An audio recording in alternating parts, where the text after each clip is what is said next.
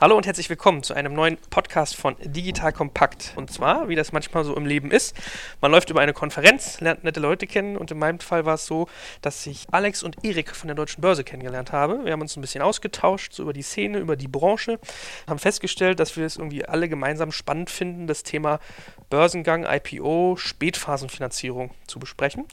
Und dann sind wir dazu übergegangen, dass wir gesagt haben, wir tauschen uns inhaltlich ein bisschen aus. Wir machen auch irgendwie eine Wirtschaftspartnerschaft zusammen, aber wir wollen vor allem auch geile Inhalte machen. Ja, weil man merkt ja dann irgendwann am Ende des Tages sind bestimmte Kompetenzen da und die Jungs von der Börse sind einfach super, super gut da drin, sich das ganze Thema Börsengang, was brauche ich dafür, was passiert im Vorfeld anzuschauen. Und dem wollen wir so ein bisschen eine, eine Mini-Series, wenn ich es jetzt mal, eine Miniserie widmen, die wir liebevoll Road to IPO nennen. So, mit mir ist einer der beiden heute da, der Erik. Habe ich das grob richtig beschrieben? Ja, ich denke schon. Hervorragend. Dann äh, stell dich doch mal ganz kurz vor. Ja, gerne. Erik Leupold, ich bin seit jetzt äh, sieben Jahren bei der Deutschen Börse tätig und leite im Moment den Bereich Pre-IPO in Capital Markets. Pre-IPO bedeutet in dem Fall, wir haben vor knapp ein bisschen mehr als einem Jahr das Deutsche Börse Venture Network gelauncht und wollen im Pre-IPO-Bereich Services aufbauen für Unternehmen, weil wir merken, wir sollten uns einfach früher um Unternehmen kümmern, als die dann erst beim IPO kennenzulernen. Und Capital Markets, der andere Teil von meinem Bereich, naja, das ist halt das klassische Listing-Geschäft. Also ein Unternehmen kommt zur Börse, möchte einen Börsengang machen. Da sind wir in der Beratung tätig und in der Zulassung der Aktien. Hervorragend. Also für alle, die sich wundern, was IPO ist, Initial Public Offering, IPO Synonym für Börsengang. So, aber wir reden heute noch nicht über Börsengänge, sondern eher das, was davor passiert. Und da haben wir uns ein sehr, sehr spannendes Thema ausgesucht mit einem nicht äh, minder spannenden Gast. Also es werden nicht immer nur Erik und ich hier sitzen, sondern auch Top-Leute. Und in dem Fall sitzt neben mir links der Philipp. Philipp arbeitet für einen spannenden Dienst, den der ein oder andere, der ein bisschen digital Startup interessiert ist, schon kennt, und zwar AngelList. Und wir wollen heute nämlich genau darüber reden, über Investmentplattformen. Das wollen wir heute verstehen. Und mich interessiert natürlich auch, wie sich eine Börse dazu aufstellt. Deswegen finde ich das eigentlich eine ganz spannende Runde. So, Philipp, stell dich doch mal ganz kurz vor, sag ein bisschen, was du machst? Ja, sehr gerne. Also Philipp Möhring, ich bin Europaverantwortlich für AngelList und bin seit circa zehn Jahren jetzt im VC-Bereich unterwegs in Deutschland und Europa. Was wir bei AngelList machen, ist in verschiedene Bereiche geteilt. Wir haben eigentlich eine Art Social Network, also eine Plattform, die sich aus Profilen von Personen und Firmen im Startup- und Tech-Bereich zusammensetzt und auf diesem Netzwerk haben wir verschiedene Produkte aufgebaut, so zum Beispiel ein sehr erfolgreiches Hiring-Produkt und eben Fundraising, wo professionelle und semi-professionelle Investoren aus der Branche eben in Startups investieren können. Jetzt müssen wir mal so ein bisschen das ganze Thema Investmentplattform ein bisschen anreiten. Also das Herz, für das ihr ja steht, ist ja dieser Gedanke zu sagen, ihr bringt Investoren und Startups zusammen. Also Startups und auch junge Unternehmen, die Interesse haben, Geld aufzunehmen. Wie genau macht ihr das? Also was ist jetzt zum Beispiel der Unterschied zu so einem klassischen, ich hatte es ja vorhin angedeutet, Crowdfunding? Wie funktioniert AngelList? Das lässt sich am besten beschreiben aus der Historie. AngelList hat angefangen als Blog, das hieß damals Venture Hacks oder heißt auch heute immer noch Venture Hacks und war so 2007 rum eigentlich die einzige gründerfokussierte Ressource im Netz, wirklich zu verstehen, wie funktioniert Fundraising, wie funktionieren verschiedene Legal Terms, also wie funktioniert ein Termsheet, wie funktioniert ein Beteiligungsvertrag. Denn man mag es kaum noch glauben, 2000 2006, 7, 8, 9, 10 gab es solche Informationen eben nicht so breit gestreut wie heute. Und daraus hat sich dann entwickelt, okay, jetzt wissen wir, wie wir Fundraising machen, von wem sollen wir jetzt das Geld raisen? Und Nivi und Naval, die beiden Gründer von Angelist, haben dann wirklich Angelist selbst als eine E-Mail-Liste von Angels gelauncht und haben Deals, die sie gesehen haben im Silicon Valley eben rausgeschickt an eine Reihe von Investoren, die sie gut kannten, denen sie vertraut haben, wo sie wussten, dass sie hohe Qualität und zuverlässiges Geld an Startups bringen. Dann 2013 in Amerika gab es eine Gesetzesänderung, der sogenannte Jobs Act, wo die Regulierung im Fundraising-Bereich stark geändert wurde. Also davor war es sehr schwierig für Startups online oder generell Informationen über einen Fundraise zu, zu, veröffentlichen. Der Jobs Act hat das geändert. Der Jobs Act hat zusätzlich geändert, wie frühe IPOs funktionieren zu haben, wie eben Online-Finanzierung passiert. Und deswegen haben wir dann 2013 Syndicates gelauncht.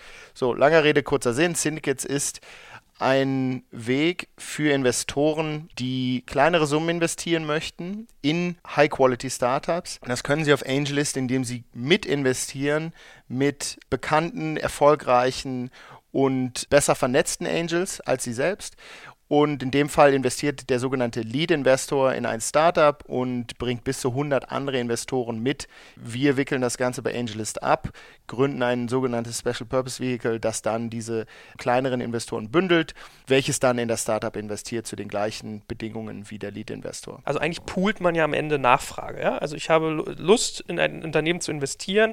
Wie du sagst, gibt es aber Leute, die das besser können oder vielleicht den Zugang haben. Vielleicht sind die gar nicht mal kompetent, aber sind vernetzter und dann bündelt man die so ein bisschen. Was sich jetzt irgendwie ein geneigter Unternehmer natürlich fragt, ist, wenn ihr da diese Special Purpose Vehicle habt mit teilweise hunderten von Investoren, das klingt immer nach einem Albtraum an Kommunikation, an Abstimmung. Also erste Sorge ist ja immer, gibt es da irgendeine Form von Mitbestimmungsrechten? Und die zweite Frage ist natürlich immer so Informationsaspekte. Da fürchtet man sich natürlich initial davor, A, wenn man nicht so viel weggeben will an Informationen, manchmal nicht so transparent sein und B, weil man viel Aufwand hat.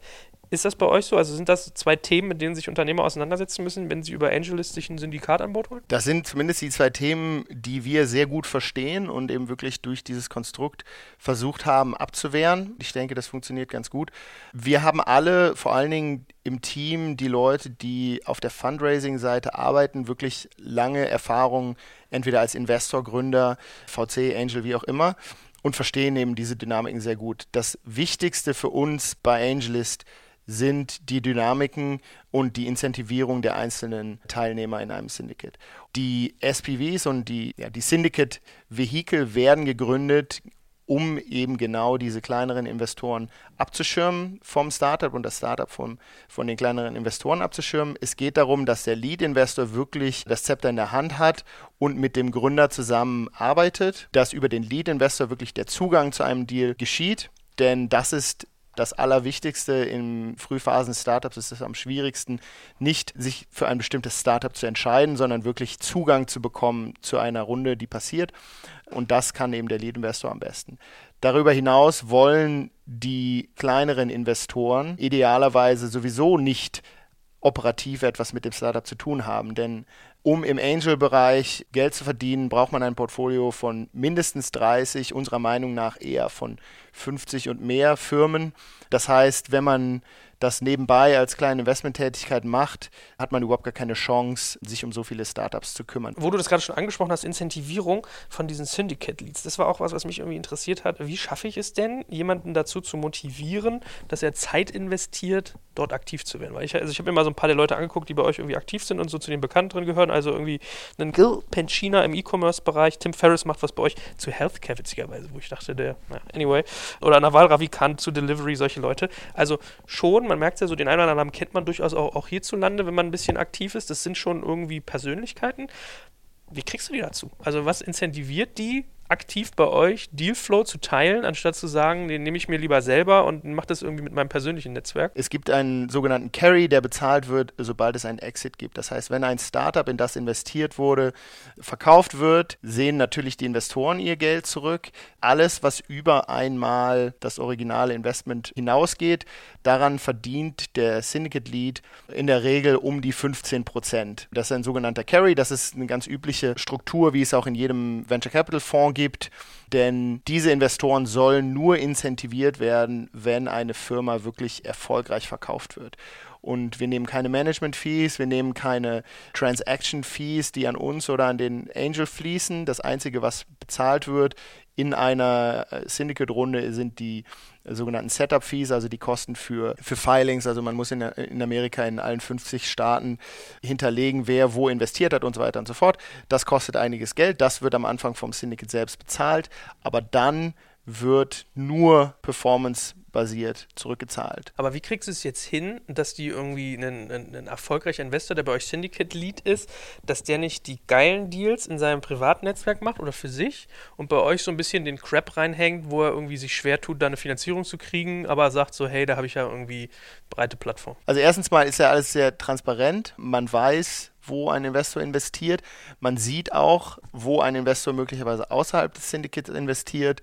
Wenn jemand sich da gerne die Finger verbrennen möchte in den ersten wenigen Jahren, dann sei das ihm natürlich überlassen. Aber insgesamt ist diese Branche eben so transparent und offen, dass das relativ schnell offensichtlich wird. Was ich mich noch ein bisschen gefragt habe, der Name äh, Gil Pencina taucht bei mir öfters auf, weil ich habe mir den mal ein bisschen intensiver angeguckt. Der macht viele solche Syndicates im Bereich irgendwie SaaS, Mobile und so weiter und so fort. Und wenn man sich das mal anguckt, der strukturiert Finanzierung Finanzierungsrunden über 150.000 Dollar zum Teil.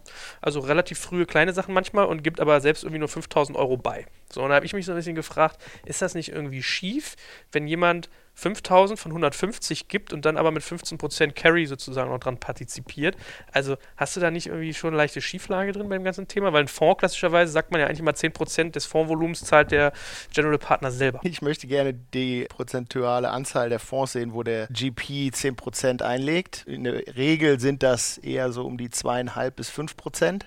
Wir haben die gleichen Minima von zweieinhalb Prozent auf privates Geld. Allerdings verdient natürlich ein Fondsmanager auch eine ordentliche Management-Fee. Auf der anderen Seite möchte ich ganz klarstellen, die Investoren auf AngelList verstehen, wo sie investieren. Es ist uns sehr, sehr wichtig, dass wir eben Investoren auf der Plattform haben, die verstehen, wie Startups funktionieren, die verstehen, wie wenige Startups Geld verdienen und wie viele pleite gehen und dass der Investor selber in der Lage sein muss, zu entscheiden, ob das ein gutes Investment ist oder nicht. Und darüber hinaus natürlich, Gilpan China ist wirklich einer der besten Angels im Silicon Valley. Er weiß, was er tut und ich glaube, das ist auch klar darzustellen, dass er wirklich ein extrem professioneller Angel ist, der hier eine Operation sicherlich auf AngelList aufbaut, sehr viel professioneller und größer als die meisten anderen aber eben wirklich da auch die richtigen Deals heranbringt und auf der anderen Seite auch die Backer meist selbst mitbringt. Also verstehe ich das richtig? Man gesteht so jemandem zu, dass er 3% einer Finanzierung trägt und trotzdem 15% Carry on top zu seinem Anteil kriegt, weil er A,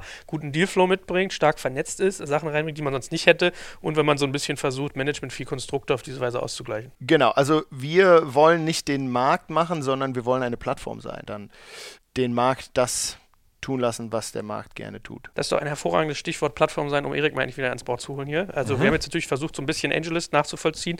Jetzt ist, glaube ich, kein großes Geheimnis, dass ihr versucht, auch mit der Börse in, in Bereiche vorzustoßen, wo man vielleicht so ein bisschen auch den, du hast ja selber gesagt, Pre-IPO, mhm. können wir vielleicht so ein bisschen den Bogen rüberspannen. Eigentlich geht es am Ende des Tages ein Stück weit um vorbörslichen Anteilshandel. Also es ist ja das, was die Jungs hier auch machen mit Angelist.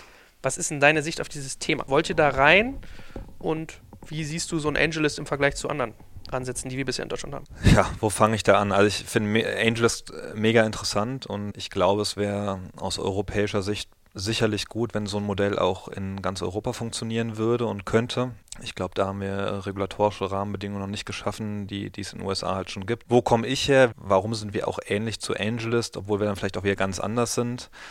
Gabriel hat vor knapp zwei Jahren mal gesagt, wir sollten in Deutschland noch mal mehr Börsengänge haben und was wir dafür machen könnten und hat damals uns als Auftrag gegeben, wir sollten noch den neuen Markt wiederbeleben oder einen neuen Markt 2.0 schaffen. Eigentlich zur gleichen Zeit haben wir uns schon mal angeguckt, warum haben wir denn so wenig Börsengänge in Deutschland und was können wir als Börse vielleicht Unternehmen im Pre-IPO-Bereich bieten.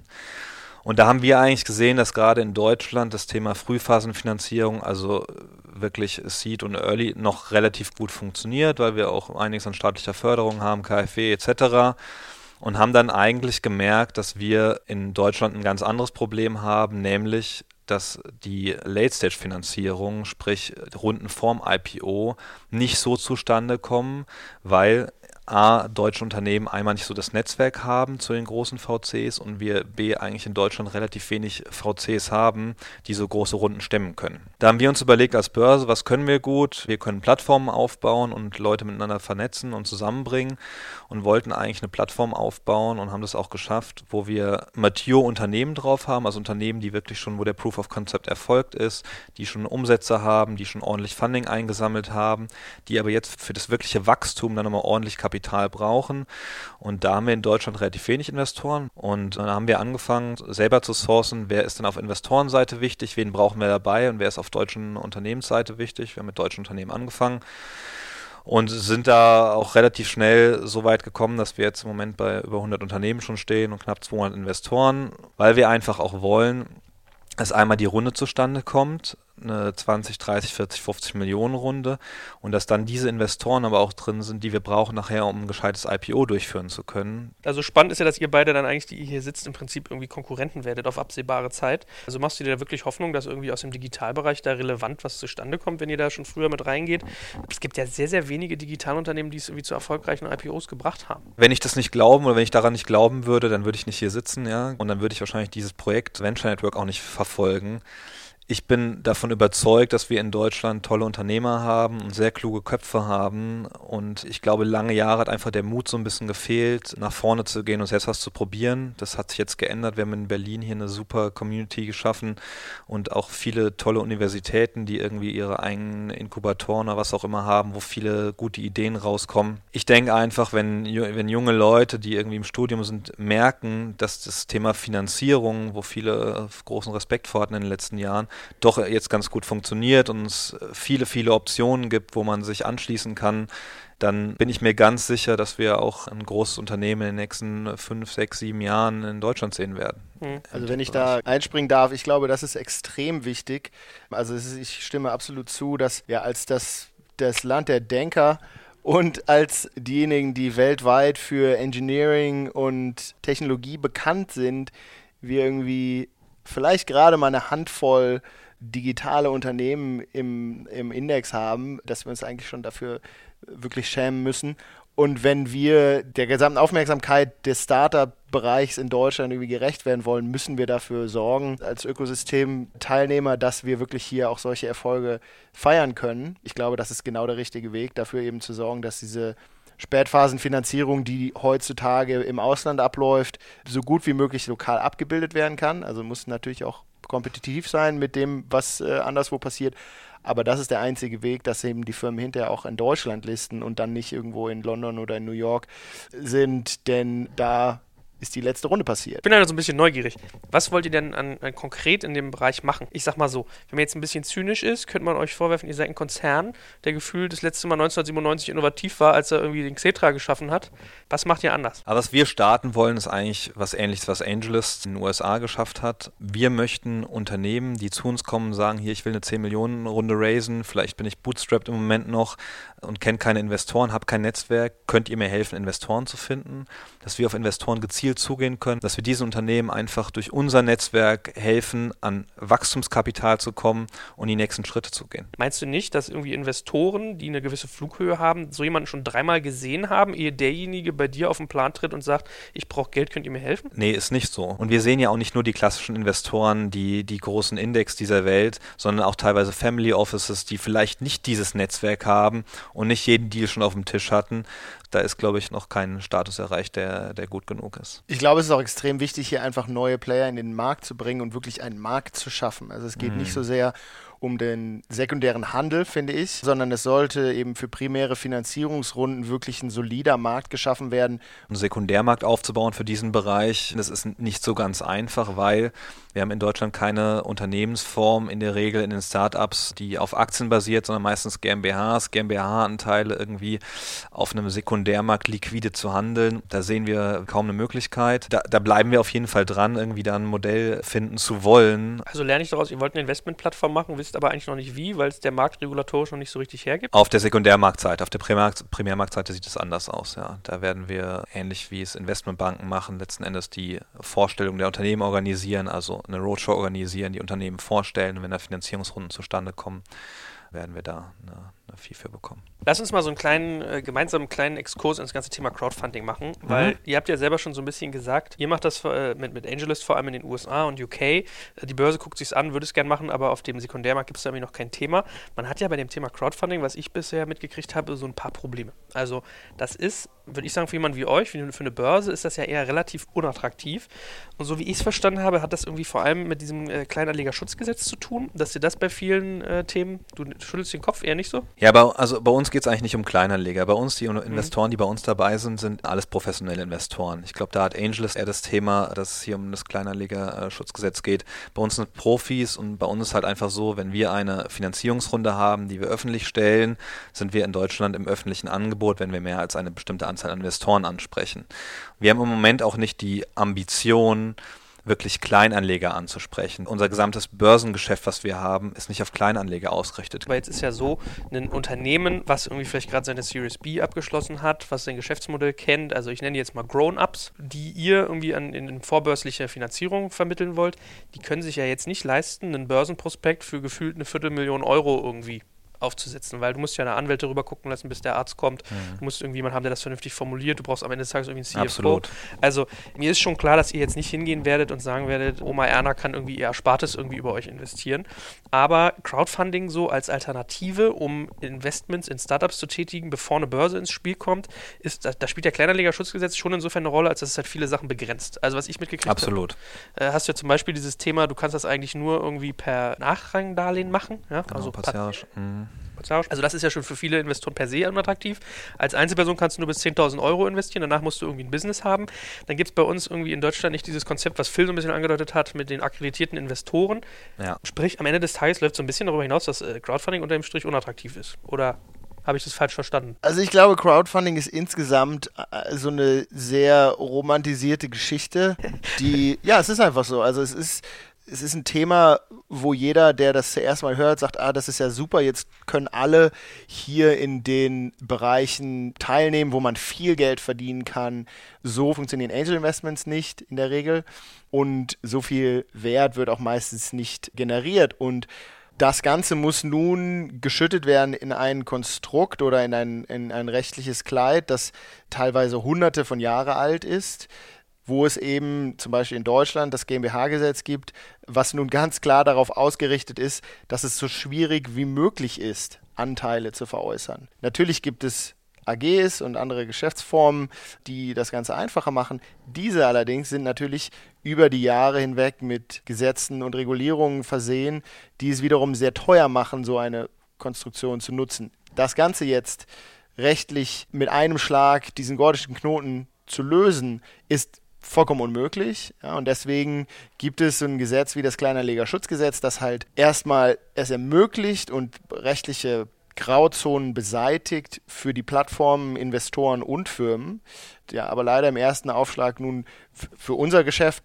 nicht praktikabel ist, für andere Firmen anscheinend praktikabel ist, aber das ja, eben nicht die perfekte Lösung ist. Aber das sehen wir genauso in den anderen Ländern. Es gibt da auf jeden Fall noch nicht die perfekte Lösung aus zwei Gründen. Erstens ist diese Art von Beteiligung und Investments sehr neu und zweitens gibt es eben äh, rechtliche Rahmenbedingungen, die man nicht einfach von heute auf morgen abändern kann. Was ist denn eigentlich dein Job? Also warum sitzt du eigentlich in Berlin? Weil ihr könnt ja gefühlt in Deutschland auf die nächsten x Jahre gar kein Business hier machen mit eurem Geschäft, oder? Ich sitze in Berlin, weil ich Berlin sehr schön finde. Ich bin aber weiterhin extrem viel unterwegs. Ich bin viel in London, wo wir unser europäisches Geschäft machen. Ich bin viel in Staaten. Also von daher ist das eher eine private Geschichte. Worauf ich natürlich hinaus will, ist, habt ihr den deutschen Markt eigentlich so ein bisschen abgeschrieben auf die nächsten Jahre oder schaut ihr euch den, haltet ihr das für möglich, dass da was passiert? Ich halte es für möglich, dass in der nächsten Handvoll Jahre es eine europäische Regulierung und Lösung gibt, die das Ganze möglich macht. Das ist eigentlich für uns und eigentlich auch für jede andere Plattform die einzige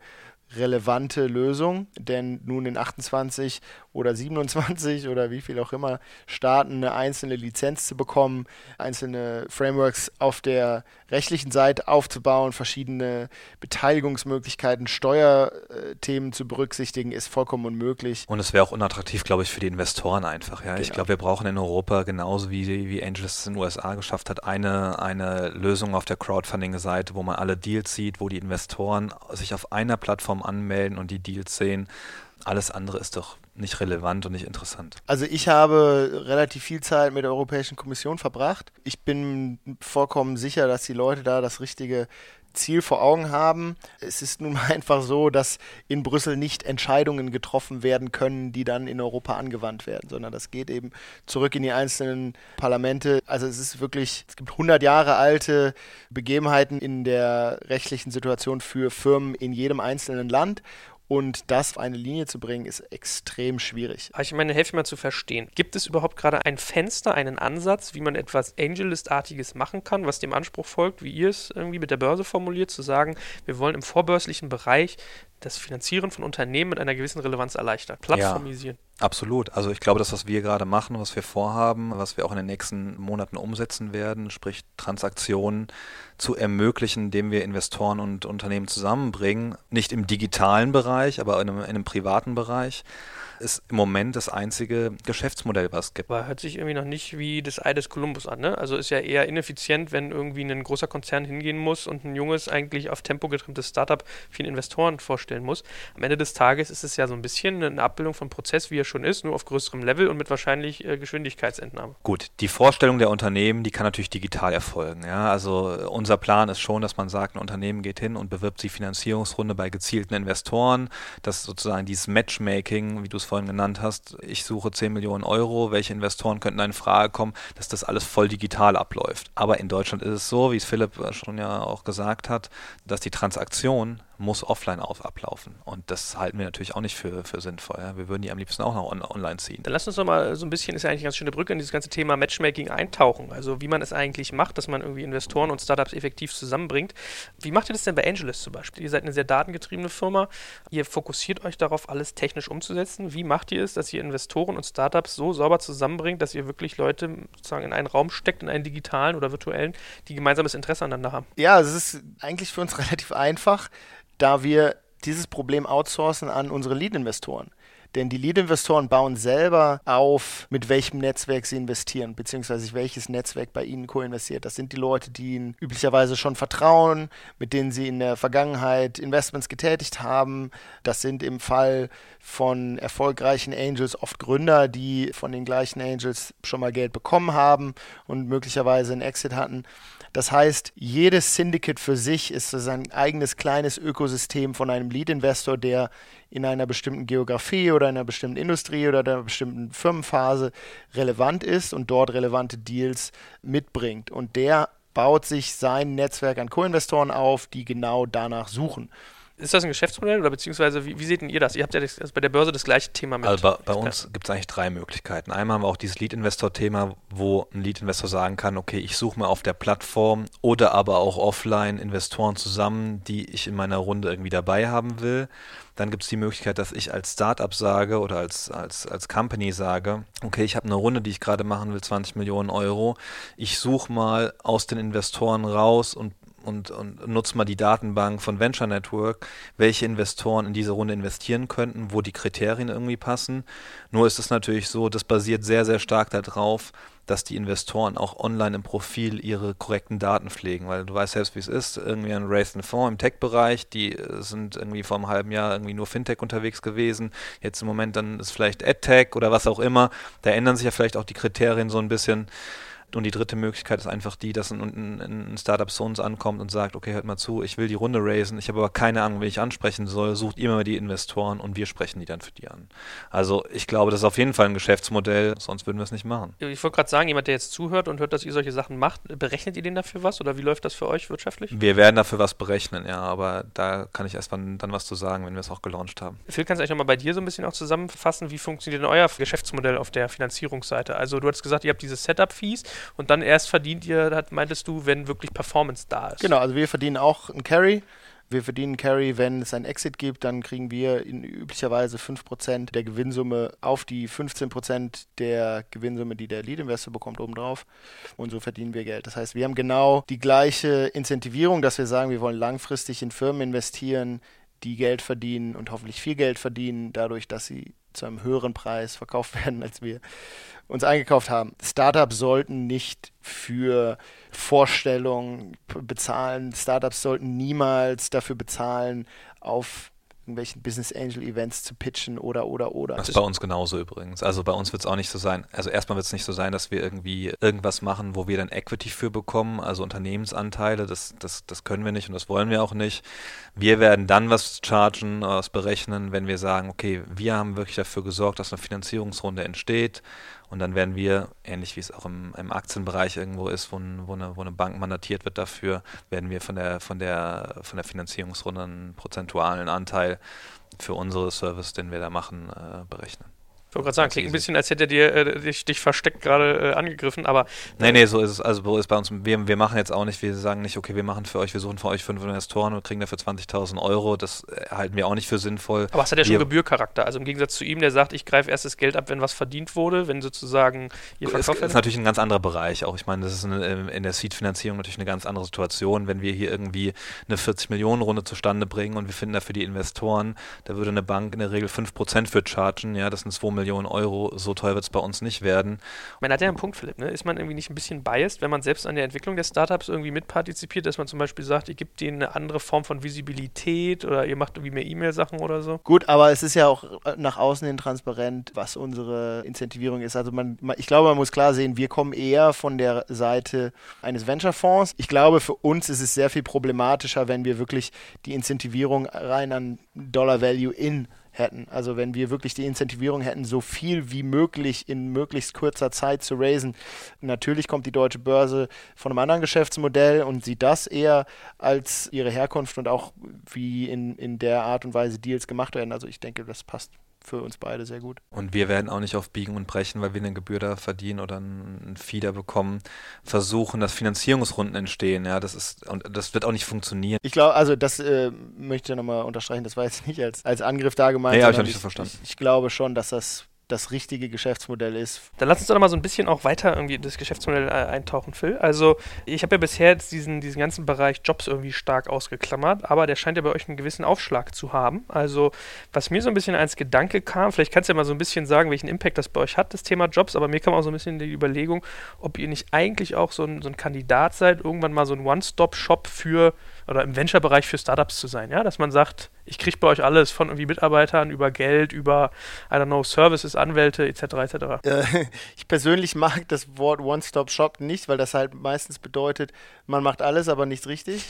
ähm, ja, schön gesagt. Was wir schon anstreben, ist der Ort zu sein für ein Startup, wo wirklich die wichtigsten Transaktionen stattfinden und dass wir eben für diese wichtigen Transaktionen eine sehr gute ja, Erfahrung bieten und eben aber auch ein sehr gutes Ergebnis. Fundraising ist ganz klar der Bereich, wo wir herkommen. Und wir haben intern eine Regel oder ein Mantra, das ist eben das Ein-Personen-Startup. Und eigentlich soll jeder bei AngelList sein Ein-Personen-Startup sein. Das bedeutet, man hat eine Idee für ein Produkt oder ein Angebot, dann entwickelt man das Produkt oder Angebot, man codet es oder man, man bringt es eben manuell auf die Laufbahn und sorgt dann eben aber auch für den Service. Man sorgt dafür, dass man eben anderen Support, den man innerhalb der Firma dafür braucht, pitcht und bekommt. Aber man ist eben alleine dafür zuständig, was mit diesem Produkt passiert. Und so ist Talent entstanden, weil einer unserer Ingenieure gesagt hat, so, also wir haben ja hier die ganzen Leute, die die Startups gegründet haben. Wir haben die Leute auf der Plattform, die in Startups arbeiten, weil die Teams dargestellt werden. Aber diese Leute haben alle über, kriegen jetzt gar nicht so viel Mehrwert, außer sind, sind eben Gründer im Fundraising. Also was können wir machen?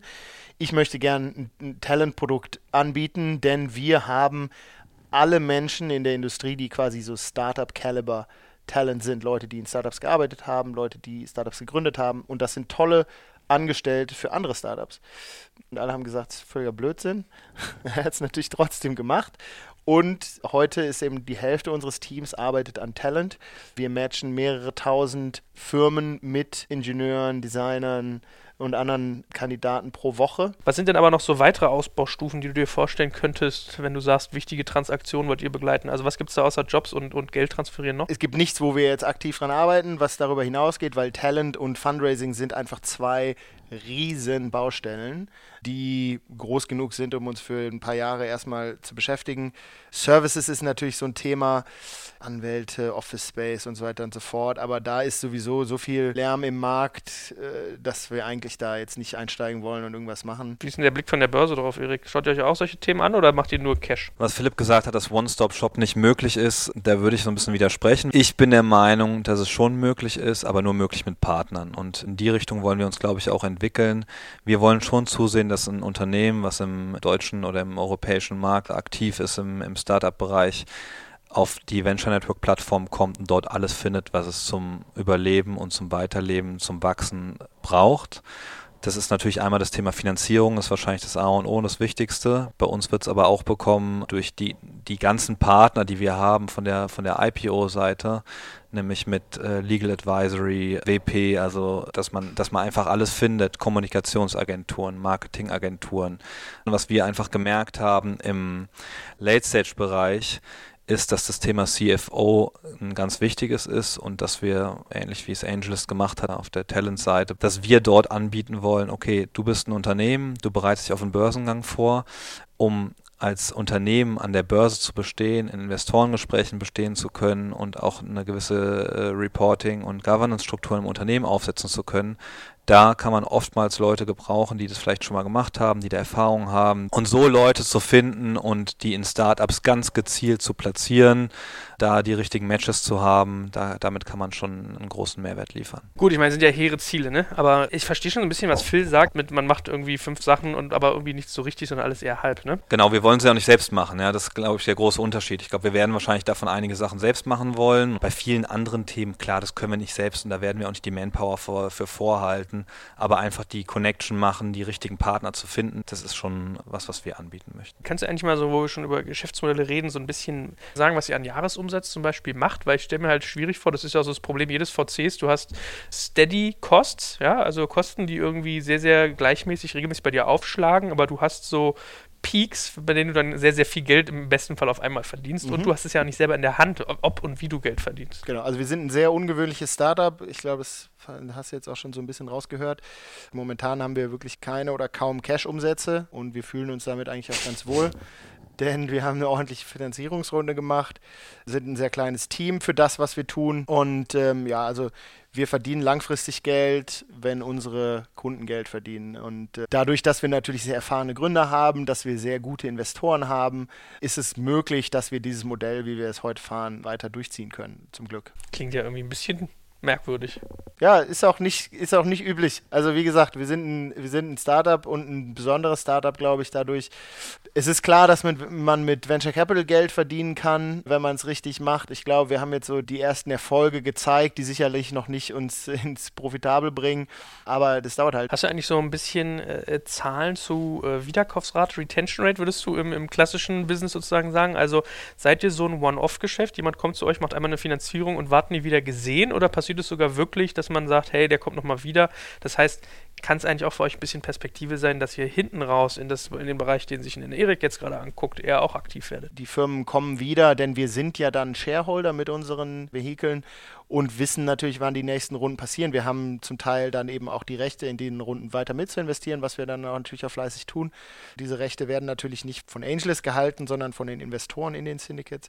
Und natürlich passiert das. Ich kenne jetzt nicht genau die Zahl, wie viele Anschlussrunden wir gemacht haben, aber eigentlich, wenn es eine Anschlussrunde gibt, sind wir in der Regel da auch wieder dabei. Was ist denn eigentlich aus diesem 400 Millionen Fonds geworden, den ihr auch selber geraced habt? Der CSC Upshot heißt der Fonds. Das ist ein Fonds, der ist Ende letzten Jahres hat er angefangen zu investieren. Die investieren fleißig in Syndicates. Das heißt, es gibt eben nicht nur die Privatinvestoren, die dann in diese Syndicates investieren, sondern es gibt auch mehrere Fonds, also nicht nur CSC. Es gibt einen Fonds, der heißt Maiden Lane. Wir haben einige Fonds auf der Plattform Plattform aufgenommen, die eben wirklich auch von unseren Investoren dann wie ein Indexfonds zum Beispiel in nur Enterprise-Firmen oder nur Consumer-Startups investieren. Das sind alles Aktivitäten, die wir intern treiben, damit wir weiterhin mehr Kapital eben zu den Leads in ihre Deals bringen. So, ich glaube, die interessantere Frage für Wiederkäufer ist eigentlich aber auf der Lead-Seite. Denn die Leads sind ja diejenigen, die die Liquidität durch ihr Netzwerk generieren.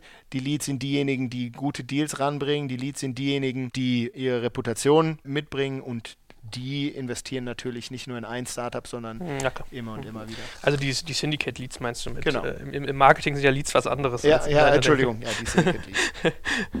Na gut, dann äh, sind wir gespannt. Also, euch äh, drücke ich natürlich mit Angelis ganz feste die Daumen, dass ihr bald auch mal, auch mal in Deutschland aktiv werden könntet. Dass du nicht nur hier wohnst, sondern auch mal hier was machst, richtig, so vor Ort. Und euch drücke ich nicht minder die Daumen, weil ich glaube, was ihr beide macht, ist für den Markt sehr, sehr wichtig. Also, dass man da gerade auch so diese, diese Wachstums- Perspektive mit reinkriegt. Von daher, ich danke euch ganz herzlich für eure viele Zeit, für das äh, viele Wissen, das ihr geteilt habt. All die sympathischen Zuhörer an den Rundfunkempfängern ihrer Wahl. Wir freuen uns natürlich, wenn ihr uns mal irgendwie 5-Sterne-Bewertung bei iTunes gibt. Mein Vermarkter drängt mich nämlich immer, geh hin und sag den Leuten, die sollte ich mit 5 Sternen bewerten. Nur das hilft. Also wenn ihr gute Laune habt, geht zu iTunes. Wir machen ja hier auch irgendwie im Prinzip for free ein bisschen manchmal den Tanz. Also wird uns freuen. Vielen Dank euch beiden und äh, alles Gute. Dankeschön.